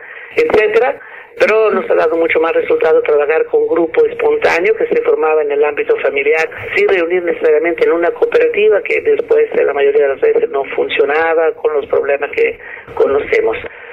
También la cuestión de comercializar es un poco inferior a que lo, que nosotros pensábamos por dos razones fundamentales. La primera, por lo que es la agricultura, porque te digo, no son regiones donde se puede producir mucho, porque en, un suelo pedregoso es muy difícil producir eh, eh, muchos productos agrícolas. La segunda, por lo que puede ser la artesanía, pasar de prácticamente de la fabricación eh, de ropa eh, usada cotidianamente a un producto que tú puedas vender, toma tiempo, sin embargo, ya hay varios grupos de costureras que en un pueblo por lo menos están atendiendo el 50-60% del mercado de lo que se requiere en el pueblo. La gente ya no van a comprar ropa prácticamente en las tiendas, la piden en el pueblo. Las señoras que están dedicadas a la costura ya lograron la confianza porque sus productos son mejor de lo que se compran en la tienda y ahí vamos. Todo está en un proceso de crecimiento. Igual como pasa con la agricultura, como pasa prácticamente con las cuestiones de la fabricación de ropa. Respecto a la apicultura, es un problema esto eh, bastante complicado que hemos trabajado mucho, por el momento no lo he abandonado porque hay muchos apicultores que tienen la costumbre de utilizar productos eh, de origen antibiótico para controlar algunos problemas como la varroa entonces yo no quiero promover la venta de una miel que de por sí trae sustancia tóxica. Seguimos avanzando, seguimos hablando de capacitaciones, pero eso no ha, no ha, digamos, llegado a los lugares que nosotros pensábamos, que inclusive yo tenía gente en Europa que estaban interesados en comprar la miel, ahora sí, orgánica. Entonces sí estoy interesado en producir, que podemos producir miel orgánica, pero todavía, pues digo, no hemos llegado a lo que nosotros deseamos.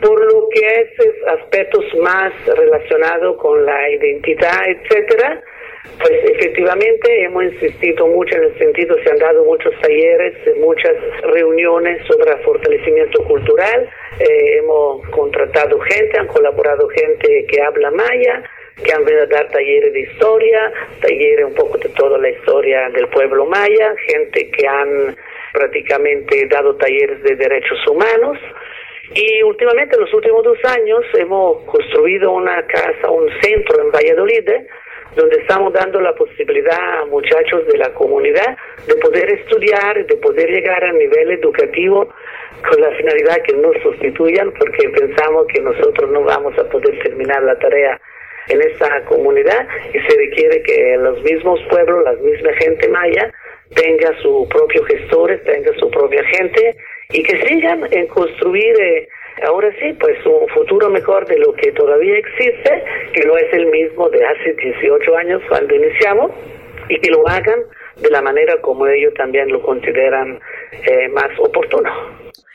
En esta visión pues tan integral que ustedes tienen y además de que es un proceso a largo plazo, ¿cuáles creen ustedes que son los retos más grandes en el futuro, no? En lo que viene ahora de este trabajo, de esta colaboración con la gente, ¿cuáles son los retos más importantes para ustedes? Dos. Uno es la diversificación de la dinámica productiva para que la gente eh, actúen trabajen, que no dependan solo exclusivamente de actividades agrícolas, entonces que haya un fomento de actividades no agrícolas prácticamente, considerando que estamos en una zona climáticamente muy vulnerable porque en los 18 años han pasado 6, 7 huracanes, ¿no? Y cada vez que pasa un huracán es un problema porque hay que empezar otra vez. Y las secuelas de los huracanes que mucha gente no menciona, que cuando viene un huracán el problema más grave son sus secuelas enfermedades, sequía, animales que se mueren, gente que se enferma, porque pues lo que viene del mar, el mar nos echa encima toda la basura que nosotros le echamos y esa permanece después en la naturaleza, entonces esto es, es un punto, poder crear actividades no agrícolas que permitan a la gente pues lógicamente seguir viviendo y permanecer en sus comunidades. Ese es un punto. El segundo aspecto más importante es la, la autogestión. Y eso lo hemos deseado, promovido los primeros años mucho, pero nos dimos cuenta que finalmente se necesitaba, se requería de gente que tenga un nivel educativo diferente de lo que tenía y estamos trabajando sobre eso. Yo lo considero estos los dos resultados más importantes. Y claro, que ya la participación de las mujeres, pues eh, su involucramiento también en toma de decisiones, ¿no? que ya existe, pero ya creamos que esto prácticamente ya sea una realidad, prácticamente, que en este momento estamos en este proceso, pero que siga y que se fortalezca. ¿Qué es lo que a ustedes les mueve para seguir adelante en ese trabajo con la gente de Yucatán? Dos aspectos. Primero, el hecho de sentir que se le ha negado a esta gente la oportunidad de poder decidir prácticamente en su vida y la imposibilidad de poder construir una vida diferente. Y eso se le ha negado, empezamos de cuando empezó la conquista hasta la fecha. Entonces, considera todo lo que ha sido el proceso histórico político de esta tierra, ¿no? Es un punto. El segundo, seguramente su naturaleza humana y humanitaria con la cual tenemos mucho que compartir. Finalmente, en Chiapas y en otros lugares de México y del mundo, pues también hay gente que está empezando a, pues con estos procesos como los que ustedes están realizando y llevan ya realizándolos desde hace algunos años. Entonces me gustaría que a estas personas que apenas están empezando, pues les dieran un mensaje de esperanza, ¿no? Un mensaje de aliento para seguir adelante y para que vean que pues estos espacios de esperanza sí se pueden generar, ¿no? Claro, mira, hay dos cosas muy importantes. La primera, que no vamos a poder revertir un proceso de 500 años de conquista en 20 años o en 25 años. Porque han pasado muchas cosas durante esos 500 años que tenemos que buscar. Tampoco no te digo se van a necesitar otros 500 años, ¿verdad? No quiero pensar eso, pero sí tenemos que ser conscientes. La segunda parte del mensaje que quiero dar que muchas veces estamos prácticamente todo, porque lo sé que todos estamos presionados eh, por la exigencia del eh, Fondo Financiador A, Financiador B, que nos piden resultado prácticamente después de un año, después de tres años, buscar de entender prácticamente, buscar de satisfacer la exigencia de los financiadores, pero dentro de nosotros mismos, nunca perder eh, la visión de una realidad que va a requerir mucho más tiempo por ser cambiada y que las cosas van mucho más despacio de lo que la realidad que nos rodea nos quisiera dar a entender. Bueno, pues muchísimas gracias por esta entrevista. Me ha dado gusto y si de repente planea una visita a la península nos puede visitar, ¿no? Y una última cosa que te quería decir, a partir de un año hemos empezado a replicar la experiencia en el estado de Campeche, siempre con gente maya, pero tipo a 300 kilómetros de donde estamos trabajando ahora. Y ya con todo lo que se había aprendido, etcétera, entonces con una metodología un poco diferente, hemos empezado a trabajar ahí y estamos exactamente en esta, en esta perspectiva, ¿no? De, de, ver, pero claro que hay muchas cosas que se aprendieron en la primera fase y que ahora pues nos están permitiendo de ir un poco más rápido, es lo que estamos viendo, que las cosas parece que ya hemos aprendido muchas cosas, o sea, no solo hemos estado para enseñar, aprendimos mucho más de lo que hemos enseñado seguramente. Pues la verdad es que nos parece una experiencia muy, muy bonita y pues muchísimas gracias por la entrevista nuevamente. Sí, así también buen trabajo y nos hablamos pronto. Claro que sí, nos estamos, eh, seguimos en contacto. De acuerdo. Hasta muchísimas luego. gracias. Acabamos de escuchar a Segismundo Lucidi del Hombre sobre la Tierra, quienes nos dan esta entrevista desde Yucatán. Y a continuación vamos a escuchar el segundo movimiento de la Noche de los Mayas, el cual se denomina Noche de Jaranas, que fue compuesto por Silvestre Revueltas. En esta ocasión, esta pieza está interpretada por la American Symphony Orchestra en la dirección de Leon Botstein.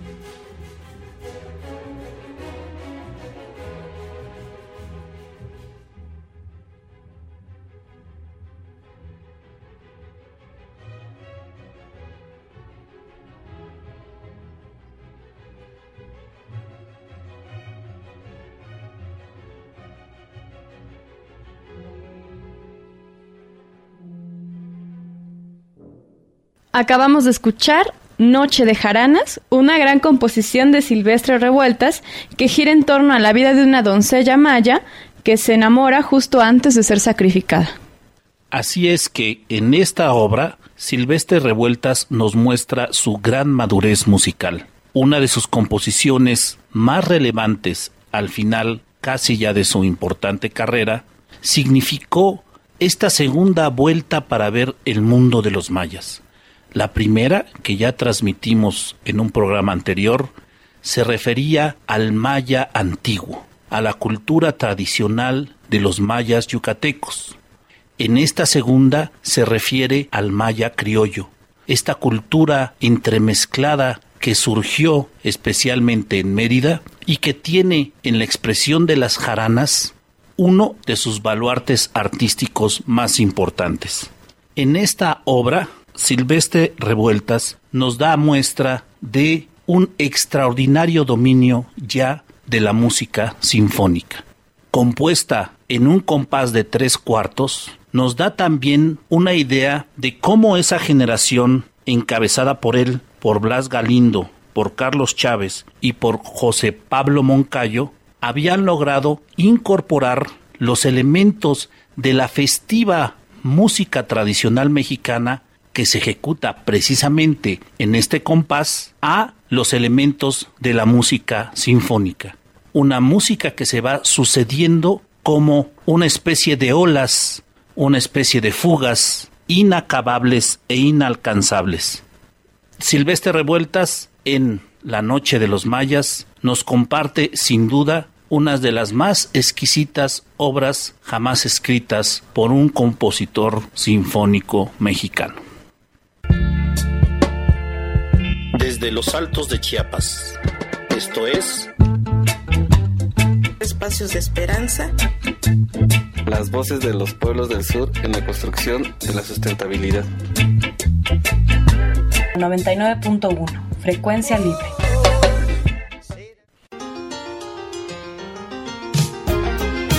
De todo un poco en El Anaquel.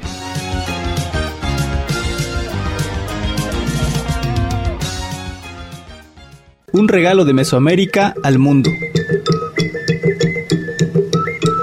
Protagonista de múltiples preparaciones gastronómicas, la calabaza surgió del agrosistema mesoamericano conocido como milpa, vocablo originario de tierra azteca que literalmente significa lo que se siembra encima de la parcela, en la que tradicionalmente se cultivaba maíz, frijol y calabaza.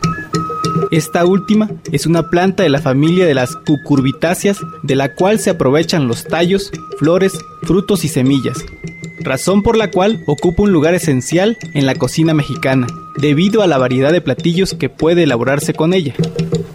Los frutos tiernos pueden ser preparados en diferentes formas, al horno, fritas, a la plancha, rellenos, en sopa, en crema y muchos otros platillos. Por su parte, a los frutos maduros se les extrae las semillas, conocidas popularmente como pepitas, las cuales se asan para ser consumidas. Además, la pulpa de los frutos maduros es cocinada en almíbar, principalmente durante las festividades de Día de Muertos el 2 de noviembre de cada año, fecha en la que los familiares fallecidos vuelven al mundo material de los vivos para convivir y compartir esta deliciosa ofrenda. Los registros arqueológicos demuestran que se trata de la primera planta cultivada en Mesoamérica, con una fecha aproximada de antigüedad de 10.000 años. Estos datos se han obtenido de las semillas encontradas en las cuevas de los estados de Oaxaca, Puebla y Tamaulipas. Se presume que su rápida propagación y su posterior domesticación se debe en gran medida a que representan una fuente de provisión de pepitas, pues son relativamente abundantes, proporcionan proteínas y son susceptibles de almacenarse con facilidad sin apenas sufrir deterioro. Estas cualidades de las semillas ayuda a entender por qué la calabaza era una de las plantas que los grupos nómadas buscaban constantemente para recolectar sus frutos. Desde la época prehispánica, la calabaza ha formado parte fundamental de la dieta mesoamericana, pero a raíz de la conquista, como sucedió con otros productos, se difundió por varias regiones del mundo, al grado de llegar a ser parte esencial de la gastronomía de otras naciones. Actualmente, la calabaza es conocida mundialmente. De ella se elaboran una gran variedad de platillos como las rellenas con suflé de lote o la tarta de calabaza con queso, y ha sido adoptado por varios países como objeto principal de las fiestas de Halloween. Sin embargo, para los mesoamericanos continúa siendo una fuente importante de alimento, rica en nutrientes que aporta sodio, potasio, vitamina A, C, D y E. Cada vez que consumas calabaza, recuerda que se trata de un regalo de Mesoamérica para el mundo.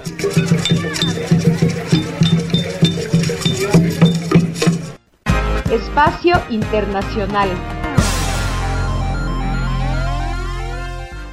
Y bien, a continuación, en el espacio internacional, vamos a compartir la experiencia que la Asociación para la Diversificación y el Desarrollo Agrícola Comunal, mejor conocido como ADAC, lleva a cabo en Nicaragua. Esta es una organización que está establecida en Matagalpa y ha estado constituida desde 1990. Ellos promueven el desarrollo agropecuario, productivo, comercial y asociativo sustentable en alianza con grupos de hombres, mujeres y jóvenes que viven en condiciones de inequidad social y económica, propiciando precisamente la equidad y la incidencia en el desarrollo humano y local. Sus programas de trabajo están enfocados a crédito, producción y comercialización, desarrollo humano y local, trabajo con jóvenes y fortalecimiento organizativo. ADAC da actualmente seguimiento a ocho cooperativas de servicios múltiples, iniciada en el 2006 con 2.258 socios, de los cuales el 35% son mujeres. Estas cooperativas están ubicadas en los municipios de Matagalpa, Rancho Grande, Tuma La Dalia, San Ramón y Matiguás. La función precisamente de este programa está enfocado a facilitar y acompañar procesos de desarrollo organizativo, jurídico y empresarial para el dinamismo y la consolidación de estructuras operativas de estas cooperativas. Desde el punto de vista organizativo, fortalece y especializa los procesos relacionados con la gestión y autogestión, el desempeño organizacional, la información y la comunicación, toma de decisiones y la participación de mujeres y jóvenes con equidad y justicia social. Adicionalmente a este trabajo se encuentra el que desarrollan con los jóvenes, que está orientado a la organización de estos a través de asambleas, que son las instancias que los aglutinan y en donde realizan procesos de capacitación de carácter cultural y social, lo cual les permite fortalecer sus habilidades y capacidades. También realizan acciones tendientes a mejorar su calidad de vida, para desempeñarse en el futuro como líderes en las estructuras productivas y organizativas de sus comunidades. Para ello, actualmente cuentan con 13 asambleas activas en las cuales participan alrededor de 348 jóvenes. Para nosotros es un gran gusto tener en este programa una experiencia de nuestro hermano país de Nicaragua. Nicaragua, este territorio que en los últimos 30 años ha significado, como quizá ninguno otro del mundo, una síntesis de la historia del siglo XX, pasando desde 1979 a la fecha por casi todos los experimentos y experiencias políticas que han sucedido en el mundo.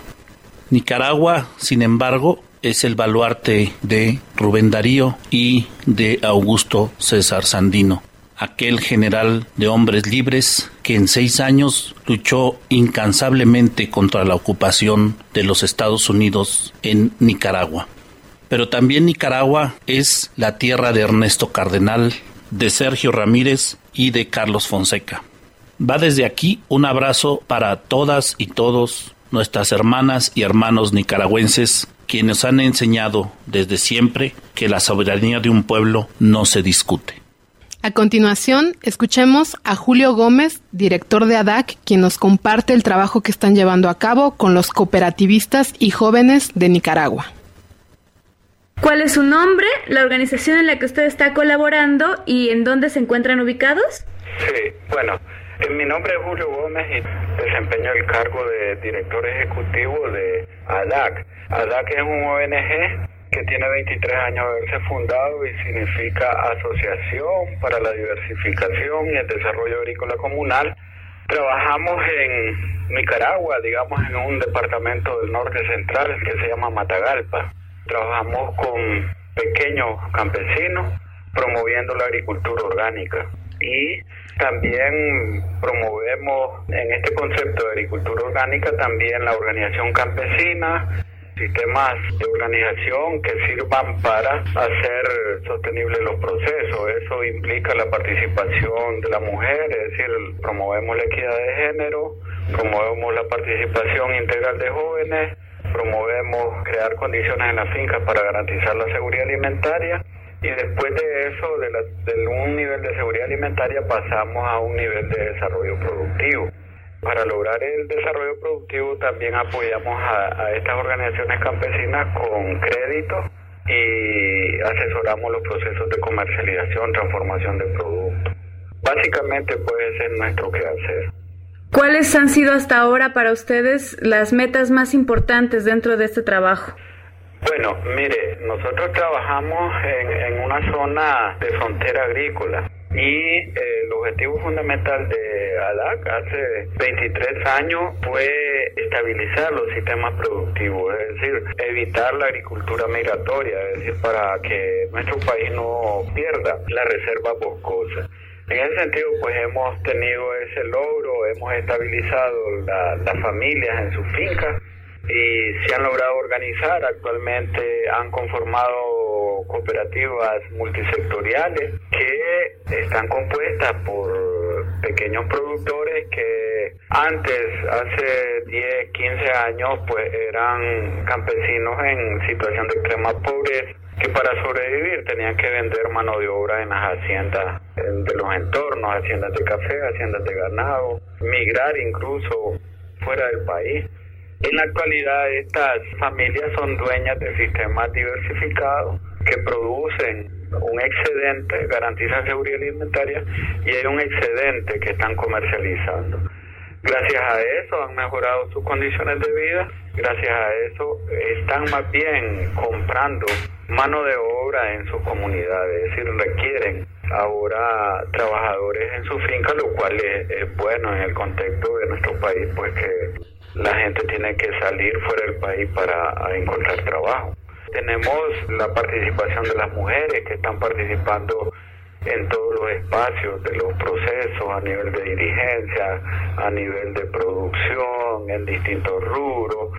Hay un sentido de equidad y respeto en los núcleos familiares y también pues estamos trabajando con los jóvenes. Este ha sido un trabajo más nuevo en institución y hemos eh, ya comenzado a ver los resultados pues de ir creando el relevo generacional pues en estas organizaciones campesinas. En este sentido, en el trabajo que han realizado ustedes ahora con los jóvenes y las jóvenes, ¿cuáles han sido más bien los cambios principales para aquellas personas con las que ustedes están colaborando? Sí, mire, para nosotros ha significado todo un aprendizaje porque cuando ADAC inicia su trabajo, lo inicia con productores adultos y nos dimos cuenta pues de que en los grupos estaba siendo dominado pues por adultos y las evaluaciones nos señalaron la necesidad de tener un trabajo dirigido con jóvenes. En un principio nosotros lo abordamos con las metodologías de trabajo y esquemas de trabajo tradicionales para adultos pero al pasar del tiempo los mismos jóvenes nos han señalado la necesidad de dinamizar más la metodología de trabajo con ellos. Uno de los aspectos más fundamentales para trabajar con jóvenes es el aspecto metodológico, es saber captar esa visión del joven que es distinta a la del adulto, crear dinámicas que les permitan a ellos desarrollar una agenda que tenga que ver con intercambio, concursos deportivos, pintura, danza, esto y lo otro, se integran mucho a, actividades de índole comunitario, pues de reforestación, de campañas de limpieza. Y ir forjando en ese trayecto valores y irle creando también la visión de, de ir creando mecanismos de generación de ingresos para su vida adulta, pues porque sin, sin un mecanismo de sostenimiento ellos tienen necesariamente que emigrar a las ciudades a buscar trabajo. Entonces, allí se corta el proceso del relevo generacional. ¿Cómo ha cambiado un poco la visión de la familia que, que pues tiene hijos o hijas que son jóvenes y que ahora empiezan pues también a involucrarse a estas actividades? ¿Cómo ha cambiado esta visión? Claro, hay un sentido más de armonía, ¿no? Porque trabajar con agricultura orgánica no es el aspecto meramente tecnológico, ¿verdad? También tiene que ver todo este proceso de capacitación integral, en, tanto en, en los padres como en los hijos. Hay un sentido más de respeto del entorno, del medio ambiente, de respeto entre las personas. Y notamos pues que por lo menos los campesinos, sus familias que están integrados a las cooperativas, nosotros trabajamos con 3.000 personas, ¿verdad? De estas 3.000, 2.000 son socios formales de siete cooperativas y 1.000 están en un proceso inicial, pues de dos, de tres años, de cuatro años de procesos organizativos comunitarios que todavía no han llegado al nivel de, del cooperativismo pero ya el, el socio de la cooperativa pues tiene otra otros mecanismos de satisfacción sentimentales, emocionales y materiales, ¿verdad? Que le dan un sentido más de pleno, pues, de, de, pleno disfrute de, de, su vida, de su actividad como campesino. Y básicamente, pues, en, el, en los jóvenes, pues, ya ir, viendo cómo ellos se integran de una manera consciente a, a, los procesos productivos, a los procesos organizativos y hay una preocupación también por algunos aspectos que en las comunidades eh, se traducen en problemáticas, pues camino, falta de energía eléctrica, transporte, entonces allí ya se van incorporando a procesos de, de gestión pues, para resolver esas problemáticas. Otro de los aspectos fundamentales es que estamos hablando de comunidades alejadas a la cabecera departamental y la mayoría de jóvenes y la mayoría de familias están invirtiendo en la educación de sus hijos a nivel universitario, pues que es un problema en nuestro país. Pues los jóvenes campesinos a, a duras penas llegan a aprobar la primaria, llegar a, a medio término del bachillerato, pero ya eh, mantenerse en el estudio universitario es bien poco, pero nosotros con estos jóvenes pues hemos logrado ese objetivo pues de que ellos se mantengan estudiando, inviertan en sus estudios.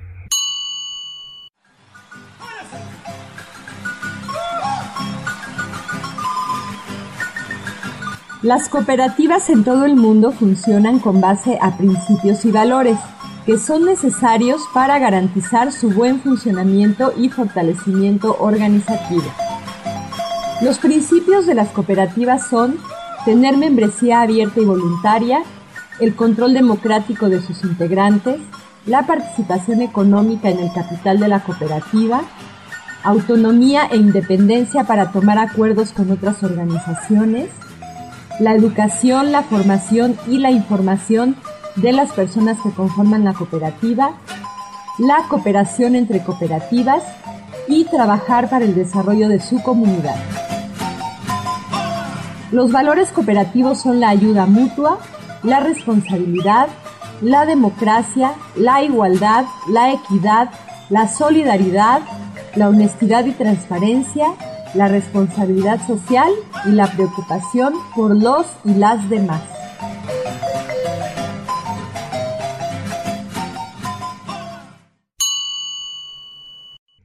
A partir de esta juventud que se está integrando a estas cooperativas, ¿hacia dónde se va perfilando el trabajo que se está haciendo con los jóvenes y las jóvenes? Como le comentaba, ha sido todo un proceso de aprendizaje. Nos hemos dado cuenta que tenemos que trabajar también con los adultos para lograr la eficiencia absoluta del proceso, pues porque hay como dos visiones.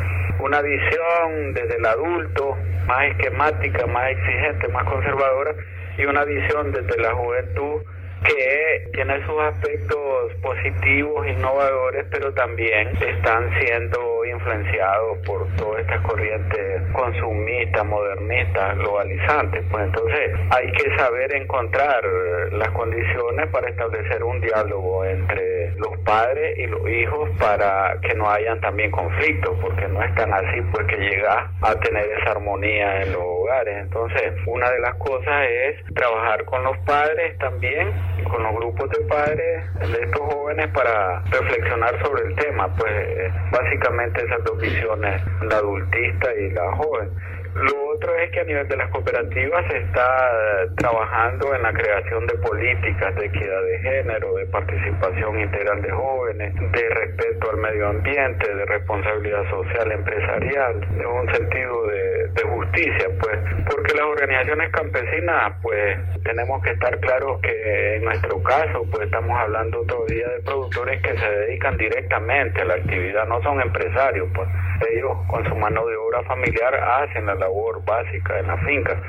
Entonces les toca gerenciar su finca, ver y garantizar por los asuntos de su familia, pero además gerenciar una organización campesina.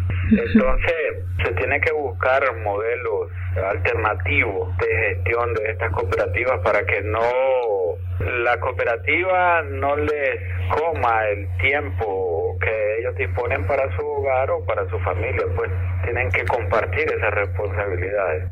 Hemos aprendido pues que no es nada más la gerencia autónoma de una organización campesina desde, su propio liderazgo. Pues. Muchas veces se aprovechan algunas personas de, esto y, y desbaratan pues estos procesos auténticos. ¿no? ¿Por qué usted cree que este espacio que ustedes están generando es un espacio de esperanza, que está generando nuevas alternativas pues para la gente con la que ustedes están colaborando? Claro, estamos totalmente convencidos, pues porque después de 23 años donde comenzamos a promover la agricultura orgánica en nuestro país, pues que era un tema que transgredía la, la cultura de la sociedad nicaragüense en aquella época, incluso a nivel internacional, pues la agricultura orgánica y todos estos procesos no eran bien vistos, pues eran vistos como una postura conservadora. Hoy, lamentablemente, pues eh, los pronósticos de la institución se han hecho realidad con esto del cambio climático y todo este caos socioeconómico que vive el mundo y el sector agropecuario. Nosotros estamos demostrando que estos procesos de organizaciones campesinas verdaderas, sí, que donde ellos adquieren capacidades, donde van poco a poco haciendo la gerencia de sus procesos, primero a, a, nivel familiar, ¿verdad? Y después a nivel organizativo en las cooperativas, es lo que puede significar un, un espacio de defensa ante la agresión del medio. Es decir, no estoy con esto diciendo que el mercado es favorable a la pequeña producción en nuestro país. Al contrario, el pequeño productor se discrimina, no tiene crédito, no, no, no es valorado en las políticas de desarrollo. Aquí las políticas de desarrollo agropecuario se hacen solo pensando en, en el empresario agropecuario, no se hacen pensando en, en el pequeño productor el servicio que el Estado provee es muy reducido y cuando llega, llega a sectores privilegiados. Pues. Entonces, la única manera de aspirar a mejorar las condiciones de vida de los pequeños productores es bajo estos mecanismos de organización que te dotan de herramientas empresariales alternativas, pero también te dotan de, de elementos de desarrollo humano. Para nosotros, una organización exitosa es aquella que tiene buenos réditos empresariales bajo justa ley, justa medida pues de, de los procesos económicos pero también que esta organización tiene principios y valores, democracia, transparencia, participación igualitaria de, de, todos los sectores sociales. Entonces, son esas dos partes.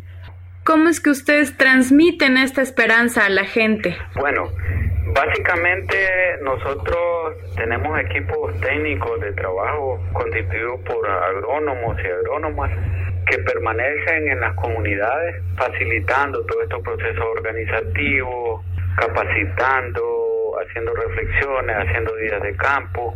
Es una promoción bastante amplia de una conciencia ciudadana y ambiental distinta, pues de compromiso. Pero también lo que pretende es mejorar la autoestima, la autovaloración del campesino, de la campesina del joven campesino, de la joven campesina, porque hay mucha subvaloración en ello. Entonces, básicamente, eh, en ese proceso de capacitación, reflexión, el principal logro que debemos de aspirar y que se ha logrado es la autocapacidad, la autovaloración, un sentido de esperanza y actitud propositiva del campesino. Luego, los cambios en la finca, los cambios en su organización vienen por añadidura. Lo primero es sembrar la esperanza en el corazón y en el sentimiento de la persona. Sin eso podemos llevar muy buena tecnología, podemos llevar muy buenos recursos, aspectos materiales, pero con desánimo el agricultor, la agricultora no va a desarrollar el proceso, más cuando los proyectos se acaban, se termina la presencia de los equipos técnicos, entonces aquello se va al suelo, porque no había motivación, no había esperanza y nosotros pues tenemos ya procesos que son ya bastante sostenibles, son autogestionarios. Entonces hemos demostrado pues que vale la pena masificar eh, este enfoque y que nos conectemos con otras iniciativas que evidentemente existen en Latinoamérica, en nuestro país, para formar redes y crear una masa crítica, ¿no? Que proponga otras formas más articuladas y solidarias de, de luchar contra las adversidades de este mundo. Quisiéramos que nos diera un mensaje de esperanza para aquellos y aquellas que están iniciando, ¿no? Con procesos parecidos y que están generando esperanza en el mundo.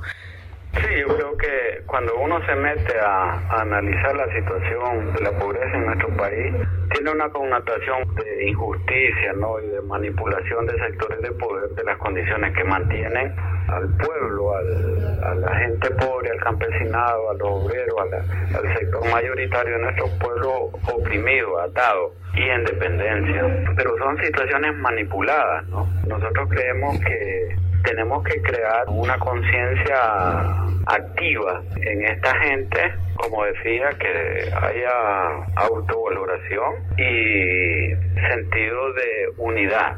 Individualmente no podemos lograr nada y la individualidad y la competencia es lo que propone el sistema.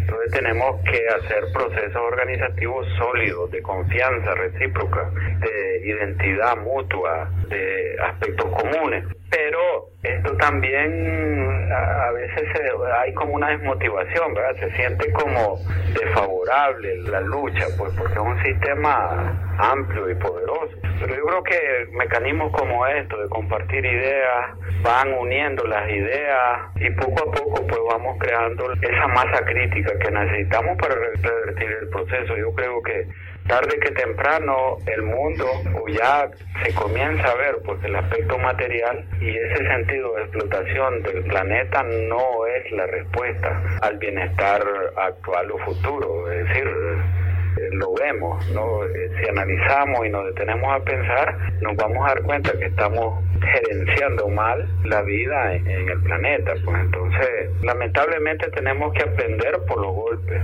y lo que nos toca a nosotros es dar los elementos para que la gente pueda leer lo que está en el entorno, porque los síntomas ahí están, cada día van creciendo. Lo importante es que nos percatemos pues de que tenemos que revertir ese proceso. ¿no? Bueno, pues muchísimas gracias, ¿eh? de verdad que nos parece muy interesante la experiencia. Ha sido un gusto y para nosotros el hecho de compartirlo, porque como le digo, es darnos esperanza, darnos ánimo y saber que no, no estamos solos. Hay otras iniciativas seguramente por todo el mundo que hay que sacar del anonimato. Muy, muy amable y éxito a ustedes allá también en su trabajo. Y mucho gusto, muchas gracias. No, igualmente, muchísimo gusto, ¿eh? Hasta luego. Acabamos de escuchar a Julio Gómez de ADAC desde Nicaragua. Y a continuación vamos a escuchar una pieza que se titula ¿A dónde? y es interpretada y compuesta por Hernaldo Zúñiga.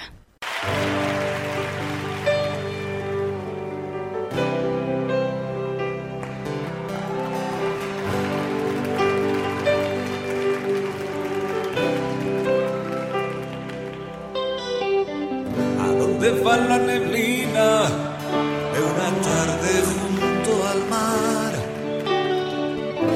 Tantos sueños que nunca se volvieron realidad.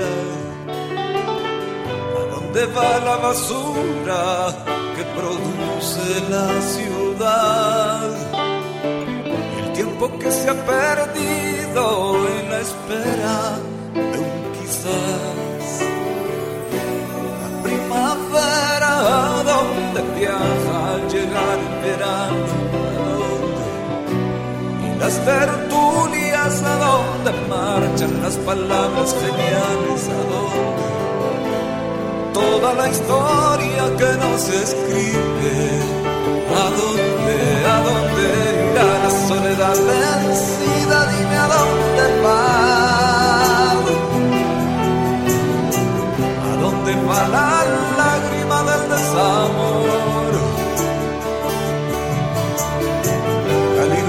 perdida, dime a dónde va. Y la ternura oculta del torturador, ¿a dónde irá?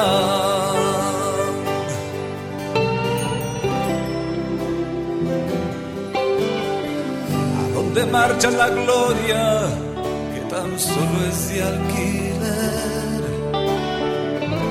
Cantor de muchacha que pasó los dieciséis.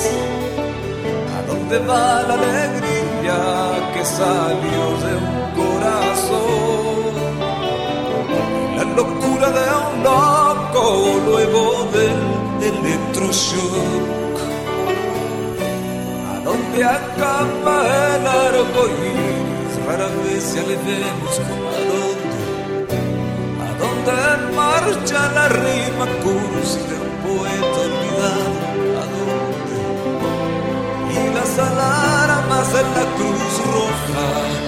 ¿A dónde? ¿A dónde irá la soledad vencida? Dime a dónde va. ¿A dónde va la lágrima del desamor? La libertad perdida, dime a dónde va. Y la ternura oculta del torturador, ¿a dónde irá?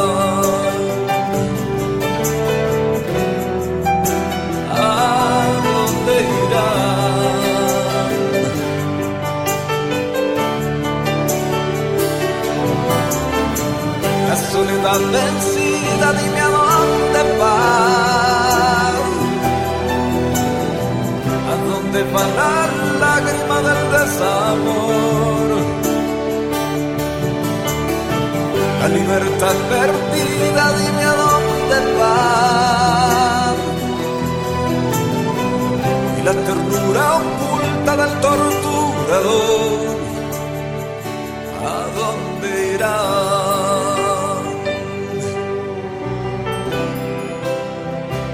¿A dónde irá?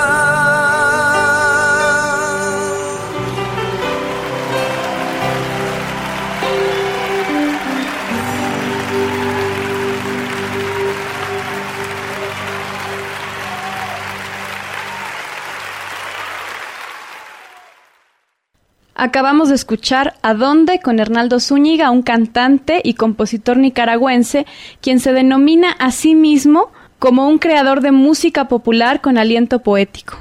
Esta pieza está contenida en el álbum Después de todos estos años, el cual fue publicado en 1992. Y fue cuatro años después cuando Hernando Zúñiga nos sorprende con su disco básico de F, que es una recopilación de un concierto en vivo que dio en el Auditorio Nacional. Yo tuve la oportunidad de estar presente en esa ocasión y lo que más me sorprendió es cómo Hernaldo de alguna manera muestra lo que es Nicaragua. Quizá por eso ese país está justo en el centro de América. Nicaragua es una especie de síntesis, así que en ese concierto aparecimos tal vez quienes éramos más simpatizantes de la trova que de las canciones de Pandora, pero todos al final del concierto recibimos este regalo emocional que es la música de Hernaldo Zúñiga. Tal vez, como en su momento alguien mencionó, sea cierto que la historia de Nicaragua será la historia del mundo y el destino de Nicaragua será el destino del mundo.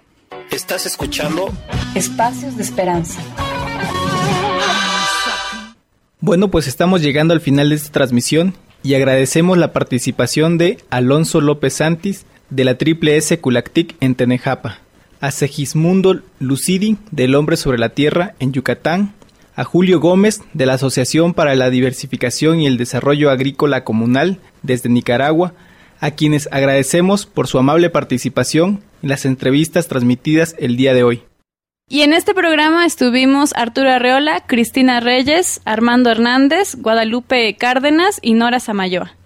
Les recordamos también que pueden visitar nuestra página web www.idesmac.org.mx, a escribirnos en nuestra página de Facebook Idesmac San Cristóbal o en el Twitter arroba Idesmac o hashtag Espacios de Esperanza. También los queremos invitar a que nos sigan escuchando el próximo miércoles a partir de las 9 de la mañana Agradecemos a la 99.1 Frecuencia Libre por la transmisión de este programa.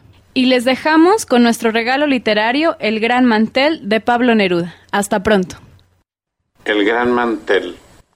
Cuando llamaron a comer se abalanzaron los tiranos y sus cocotas pasajeras, y era hermoso verlas pasar como avispas de busto grueso, seguidas por aquellos pálidos y desdichados tigres públicos. Su oscura ración de pan comió el campesino en el campo. Estaba solo y era tarde. Estaba rodeado de trigo, pero no tenía más pan. Se lo comió con dientes duros, mirándolo con ojos duros. En la hora azul del almuerzo, la hora infinita del asado, el poeta deja su lira, toma el cuchillo, el tenedor y pone su vaso en la mesa. Y los pescadores acuden al breve mar de la sopera. Las papas ardiendo protestan entre las lenguas del aceite. Es de oro el cordero en las brasas y se desviste la cebolla. Es triste comer de frac, es comer en un ataúd pero comer en los conventos es comer ya bajo la tierra. Comer solos es muy amargo, pero no comer es profundo. Es hueco, es verde, tiene espinas, como una cadena de anzuelos que cae desde el corazón y que te clava por adentro. Tener hambre es como tenazas, es como muerden los cangrejos. Quema, quema y no tiene fuego el hambre es un incendio frío. Sentémonos pronto a comer con todos los que no han comido. Pongamos los largos manteles, la sal en los lagos del mundo, panaderías planetarias, mesas con fresas en la nieve y un plato como en la luna en donde todos almorcemos. Por ahora no pido más que la justicia del almuerzo. Desde San Cristóbal para todos los otros sures, a los sures que están en el sur y a los sures que están en el norte. Espacios de esperanza. Las voces de los pueblos del sur. En la construcción de la sustentabilidad.